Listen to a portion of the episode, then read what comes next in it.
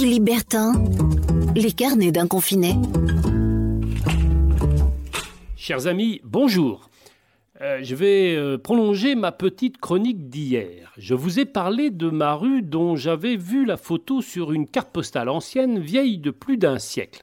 J'avais remarqué, je vous l'ai dit hier, que rien au fond n'avait changé dans ma rue. Il y a toujours à peu près les mêmes commerces et toujours l'église à laquelle je fais face depuis ma fenêtre.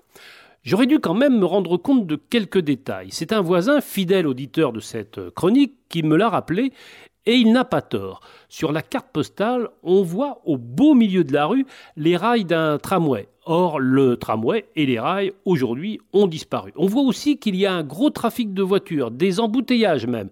Et là aussi, ça a changé puisqu'il n'y a plus aucune voiture à passer sous mes fenêtres. Ceci étant, il y a un siècle, les voitures en question étaient à cheval. C'était le plus souvent des carrioles et fouette cocher.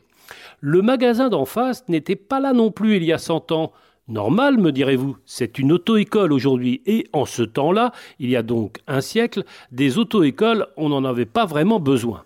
Bref, tout cela pour dire que le confinement auquel on est obligé depuis euh, maintenant plusieurs semaines nous conduit parfois à nous retourner en arrière. C'est fou tout de même cette propension qu'on a les uns et les autres à, à, se replonger dans le passé de nos vies et de nos paysages en ces temps où l'avenir ne nous dit rien.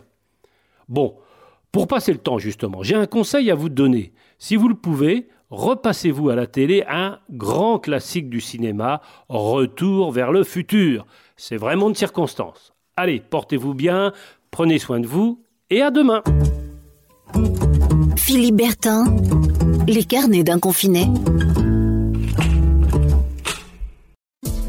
Podcast by Tendance Ouest.